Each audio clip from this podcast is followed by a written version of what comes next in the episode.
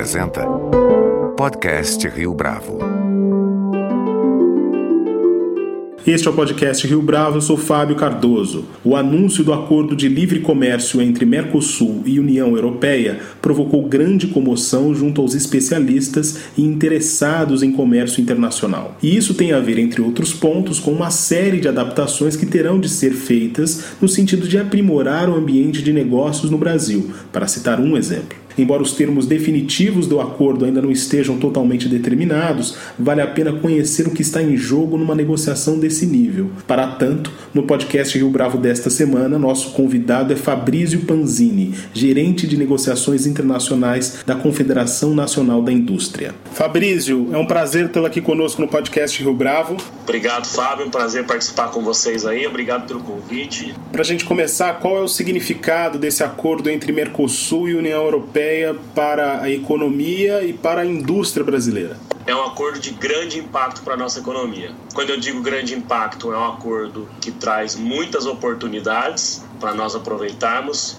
em termos de exportação, em termos de redução de custos, mas é também um acordo que nos impõe um acirramento maior da competição, uma abertura maior do mercado no Brasil, da nossa economia, o que vai também impulsionar ou deve impulsionar que nós façamos algumas das nossas lições de casa, né? É, de reformas e etc., para que a gente possa competir com os, os produtos, bens e serviços que vêm da União Europeia. Agora, é um gigante, né? A União Europeia é o maior player no comércio internacional, tem um PIB de 18 trilhões, um mercado consumidor, ou habitantes de quase 600 milhões de pessoas, é o maior investidor no Brasil, a principal origem de importações do Brasil, principalmente de bens industriais, o maior investidor, como bloco no Brasil, a segundo maior destino das nossas exportações. Então imagine que nós estamos liberalizando um comércio com um gigante e que isso, é, resumindo, né, vai nos trazer muitas oportunidades de acesso ao mercado europeu e vai também nos trazer uma necessidade de compreender bem esse acordo para ele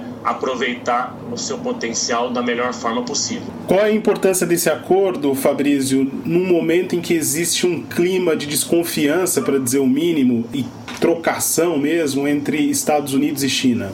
Olha, é, a gente está passando por um momento na economia mundial muito particular, né? Eu acho que essa questão China e Estados Unidos, o que ela tem por detrás, um ceticismo muito grande de alguns países, de governos de alguns países, é, em relação ao comércio como uma fonte de criação de riqueza, o comércio como uma fonte de crescimento econômico e de geração de empregos e etc. Né? Então é um momento difícil porque esse tipo de coisa acaba levando, como a gente já vê em projeções internacionais, a uma queda da projeção do comércio mundial e eventualmente até do PIB mundial em decorrência disso, né? São duas grandes potências, são as duas maiores potências se a gente olhar, né, país individualmente, né, e não bloco, né, China e Estados Unidos, os países que mais comercializam entre si. Então, é, não passa em branco o impacto no mundo de algo assim. Para o Brasil, né, a gente tem visto essa guerra comercial também com bastante atenção, porque, por um lado, a gente acaba ganhando em algumas exportações, né? Se você olha no mercado chinês, né, a barreira que a China colocou nos Estados Unidos, a gente acaba aproveitando em soja, algumas carnes. Mas, por outro lado, o efeito sistêmico é muito ruim, né?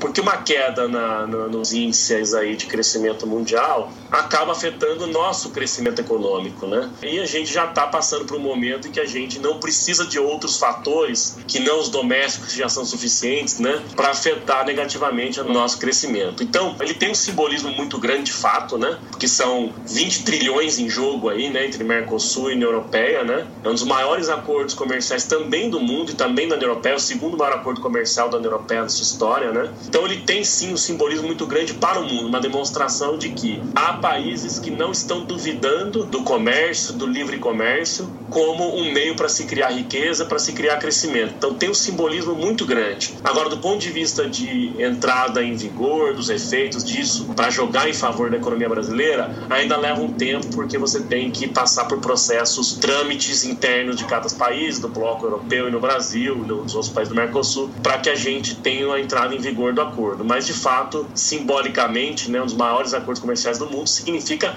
muito É, não à toa foi feito a véspera da cúpula do G20, né, dos países, para dar um recado ali de que sim, o comércio continua sendo uma prioridade para a União Europeia e que o comércio é o livre comércio é uma prioridade agora para o Mercosul também, né? E é o que faltava para o Mercosul, né? Um acordo de fato de peso com esse peso para mostrar nosso comprometimento com regras internacionais e com maior abertura econômica. Olhando para a maneira como o acordo foi costurado, Fabrício, quais são os pontos que você destacaria nessa negociação? Vamos lá, né? O acordo é muito grande. Para começar, ele tem um tripé, né? A gente fala muito do que a gente, o que a gente está falando aqui, é discutindo um dos seus tripés, que é o econômico, né? O de livre comércio. Mas ele também tem um lado de cooperação e tem um lado de um acordo político. Ele é um, então tem composto por três, né? Nós não temos acesso, Fábio, a todos os textos ainda. Mas o que a gente pode dizer é o seguinte: é um acordo que ele vai fazer com que o Mercosul abra sua economia de uma maneira paulatina, ao longo de até 15 anos, enquanto a União Europeia vai abrir o seu mercado mais rapidamente para os nossos produtos.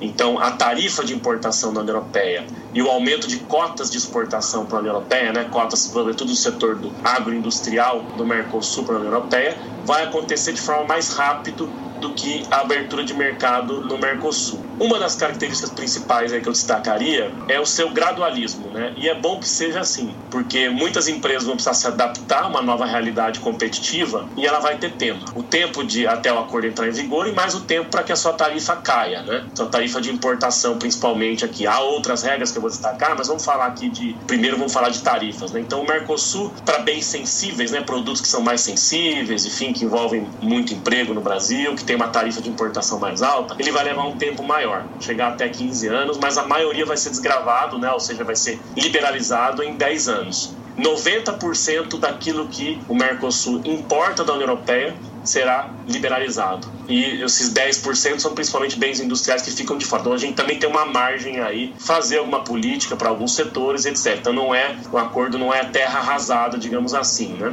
Do lado da União Europeia, você vai ter até basicamente sete anos para que tudo entre em vigor. Então o acesso ao mercado europeu, né, vai ser em sete anos. Tem uma, uma, uma questão que a Europa ela liberaliza todos os bens industriais, 100% dos bens industriais hoje, que a Europa, enfim, possui, né, todos 100% dos bens industriais, serão, chegarão a tarifa zero em sete anos, basicamente. Mas no mercado agrícola europeu, só 82% das nossas exportações para a Europeia vão ter uma liberalização. Então, de fato, a Europa ainda mantém uma reserva grande, alguma proteção, digamos, do seu setor agrícola, mas o setor industrial é todo aberto. Vale lembrar que 55% do que nós vendemos para a União Europeia hoje é de bens industriais mesmo que a tarifa de importação da Europeia seja baixa para muitos bens industriais, 2, 4%, você ganha um diferencial competitivo importante para esses produtos, porque outros países estão vendendo a zero, então você passa a ter condições iguais de competição, mas há também produtos Setor químico, por exemplo, 7% de tarifa na União Europeia, nós vamos zerar. É uma tarifa importante. Setor têxtil ou calçado, calçado chega a ter uma tarifa média de 17%, né? Então, um ganho de competitividade muito grande no mercado europeu. Na parte agrícola, é, se eu puder aqui continuar um pouco dessas características, é um comércio mais cotas, né? podcast. Eles aumentaram a cota para carne bovina, cota para carne de frango, cota para etanol e açúcar, para falar dos bens principais, que de maneira geral ficou razoável para bom, né? Acho que a cota principal que frustrou o mercado brasileiro, né, foi a de carne bovina, que ela é uma cota menor e ela ainda é de produtos que outros países do Mercosul exportam. Nós vamos dividir uma cota em quatro países, porque tanto Paraguai, Uruguai, Argentina e Brasil exportam esse produto. Então ficou um pouco aí aquém nesse, nesse tipo de coisa. De que maneira esse acordo pode impulsionar a produtividade?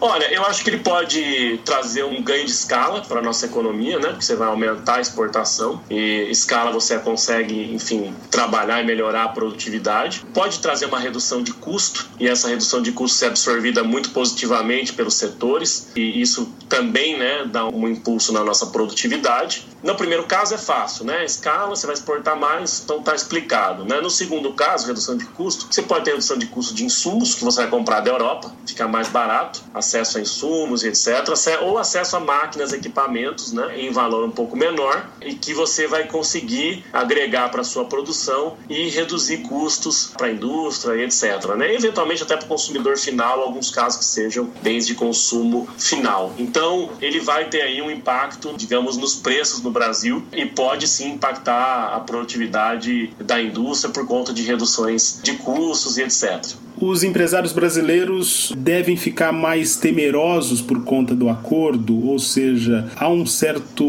medo em relação ao que virá nos próximos anos, tendo em vista as perspectivas desse acordo comercial? Fizemos um acordo comercial com um bloco muito grande, uma potência exportadora em vários segmentos industriais, até alguns segmentos agrícolas, né? Em serviços também, né? Uma potência alguns serviços. Então, o impacto para a economia não vai ser desprezível, vai ser impacto significativo. Agora, é preciso olhar para o copo meio cheio, né? Um acordo desse porte, ele traz muitas oportunidades para cada setor é um impacto diferente. Pode ser um setor que pode se impactar muito mais diretamente com a importação europeia? Pode ser. Pode ser um setor que pode se impactar muito mais positivamente porque ele vai ter acesso? É uma outra opção. Ou pode ser um setor que vai ser impactado por conta de uma redução de custo que ele vai importar da União Europeia e ao mesmo tempo ter mais acesso lá? Ou que vai ser mais impactado com a importação europeia, mas também impactado positivamente com redução de custo? Então, cada setor, cada empresário, ele tem que olhar um pouco assim que os textos saírem, etc., ele tem que olhar um pouco o seu modelo de negócios, né? Como que eu vou tirar o melhor proveito desse acordo? Será que é melhorando meus canais de suprimento da União Europeia e me tornando mais competitivo aqui no mercado interno, se eu sou uma empresa mais voltada para o mercado interno? Será que é investindo mais para poder exportar para a Europa, já que o meu produto vai ter uma redução de, de custo para exportar para a Europa da ordem de 7, 10, 5% para a Europa? Eu acho que para cada setor essa história pode ser contada de uma forma diferente, mas o que se tem em comum para cada um deles é a necessidade que eles olhem os textos, né? Que eles olhem as regras de origem que estão no texto, né? Porque ele pode aproveitar e ganhar competitividade de forma diferente, ou ele pode se preparar para uma concorrência maior, investir mais em inovação, investir o seu produto maior em inovação, né? maior exposição à concorrência internacional, né? Pode também fazer com que haja um direcionamento maior para inovação e etc. Isso ou que se conheça melhor o seu concorrente, se conheça o produto do seu concorrente e isso estimule estimule a inovação, né? É comprovado que quanto mais internacionalização, há uma relação positiva com inovação. Precisa ser dito de uma forma bem clara. O acordo vai trazer impactos sim competitivos para o país. E uma lição de casa que o setor empresarial tem que fazer é olhar bem esse acordo e ver como ele pode aproveitar ele melhor da melhor forma. Se vai aumentar a competição, deixa eu ver qual é o meio de eu, fazer aqui. É bom esse aumento de competição que ele vai ter tempo para se adaptar, né? O acordo não é algo que no dia seguinte da sua adoção ele zera todas as tarifas. Seria muito grave isso, né? Porque afetaria insegurança jurídica, outros investimentos. Então, acho que para cada setor tem uma história e cabe também ao governo aí auxiliar nesse aproveitamento melhor da cor. E aí eu não estou falando nada de ajudar setores com subsídios, com financiamento barato, com taxação diferente, não é nenhum tipo de subsídio. O que o governo pode ajudar é, de fato, impulsionando é, uma agenda de competitividade para o país, né? de reformas em prol da competitividade. Há uma reforma em andamento que é da Previdência, mas ela atinge muito mais o cenário macroeconômico do Brasil fiscal, né? Ele é um pano de fundo para a gente voltar a crescer. Mas há outras lições de casa, como a reforma tributária, por exemplo, todo mundo baixando o imposto de renda hoje em dia. Pra você ter uma ideia, a maioria dos países está a, a média do imposto de renda da OCDE é de 23%. O Brasil está em 34% tem, obviamente, alíquotas diferenciadas, a gente pode até falar nisso, mas é inegável que o Brasil tem uma carga tributária maior. É inegável também que o Brasil tem uma complexidade maior para pagar tributo. Então, eu acho que a gente cria com esse acordo também, tem tempo suficiente, a gente cria uma oportunidade para impulsionar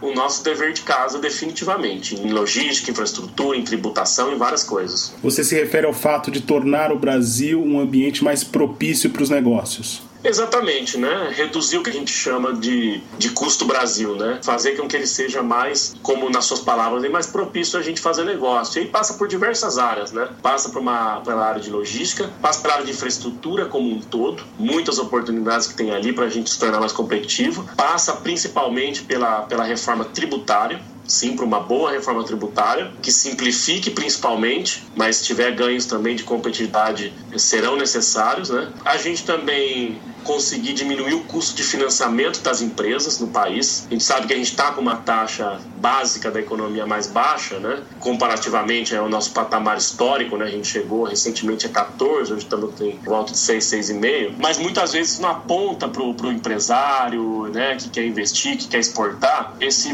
o valor do crédito ainda está, né? O, o custo do crédito está um pouco alto. E por um lado ele perde uma tarifa de importação para competir com o produto importado, por outro ele pode ganhar uma redução de custo do seu financiamento, uma simplificação na sua tributação, uma redução de custo na sua tributação, uma logística mais eficiente para colocar seu produto, isso já vai reduzindo o custo, uma desburocratização do comércio exterior, né? Por exemplo, para o seu produto não ficar tempo demais ali perdendo valor, perdendo tempo em aduanas, né? No Brasil, portanto, para exportar quanto para importar. Então, há, muita, há muitas oportunidades. Eu acho que a pressão competitiva gradual, né, e planejada que esse acordo vai dar, é, ele vai ter que também ter ação do governo para melhoria do ambiente de negócio. Quais são os pontos que você destacaria como fundamentais nesse acordo que não foram totalmente percebidos nas análises? A gente sabe que isso ganhou a opinião pública de forma bastante intensa nos últimos dias, mas quais são os pontos que você poderia destacar nesse cenário?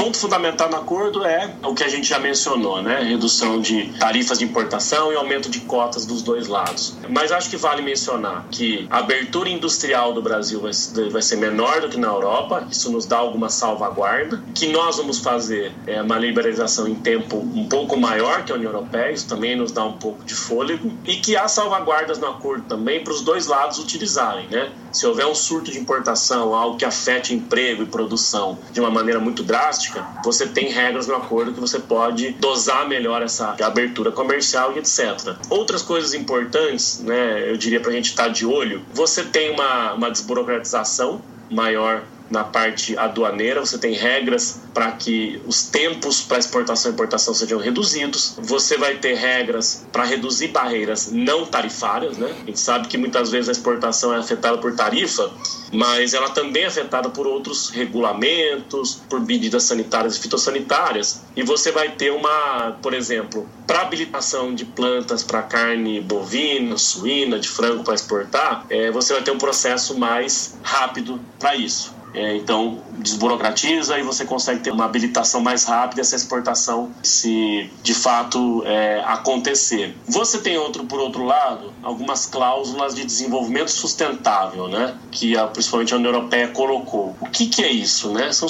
principalmente regras relacionados a meio ambiente e trabalho, que são importantes para a União Europeia. Né? A gente sabe que as ONGs, a sociedade civil da União Europeia, participa muito da política comercial, ao contrário de, de outros países. Então, eles querem garantir que o outro país não vai estar tá ferindo o meio ambiente ou ferindo regras de trabalho para obter vantagem comercial exportando para a União Europeia. Então, são regras que para o país, como o Brasil, é, é mais a gente reafirmar compromissos internacionais. Mas temos que estar tá de olho como isso vai ser usado pela União Europeia. Se ela tiver algum questionamento ambiental ou trabalhista, que a gente esteja preparado para responder e não perder mercado na Europa por conta disso. Uma outra questão, o acordo traz uma cláusula de solução de disputa, né? solução de conflitos. Então, se eu tenho um conflito, uma barreira que a União Europeia impõe a mim, uma barreira que nós impomos à União Europeia, que um dos lados acha injusta, você pode usar, digamos, um mecanismo jurídico do acordo para questionar aquilo e tentar eliminar aquela barreira ou entrar num acordo. Então é um acordo muito completo. Outro ponto que vale a pena colocar: liberaliza serviços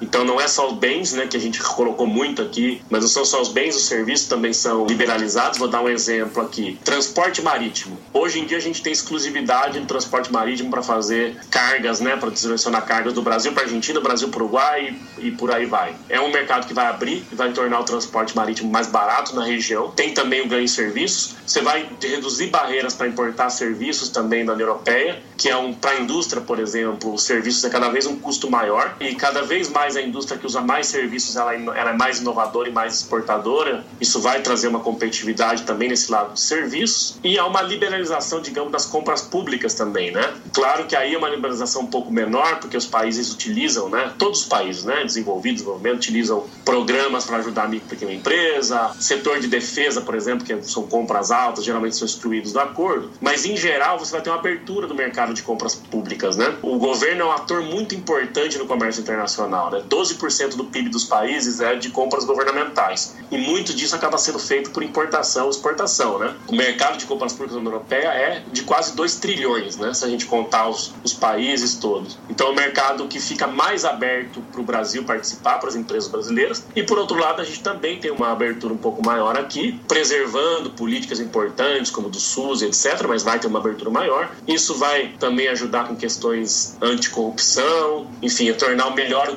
custo-benefício das nossas compras públicas. Acho que também um outro ponto para finalizar, e acho que é algo que a gente tem que acompanhar todo mundo aí, é que geralmente os acordos comerciais da União Europeia com alguns países geram há anos, nos anos seguintes, um aumento do investimento europeu naqueles países, né? Então pode ser importante, sobretudo para o setor industrial, já que a União Europeia é muito competitiva em, em setor industrial, da gente da liberalização maior, a maior integração do Brasil, ser um atrativo para receber mais investimentos diretos da Europa e de outros países também, né?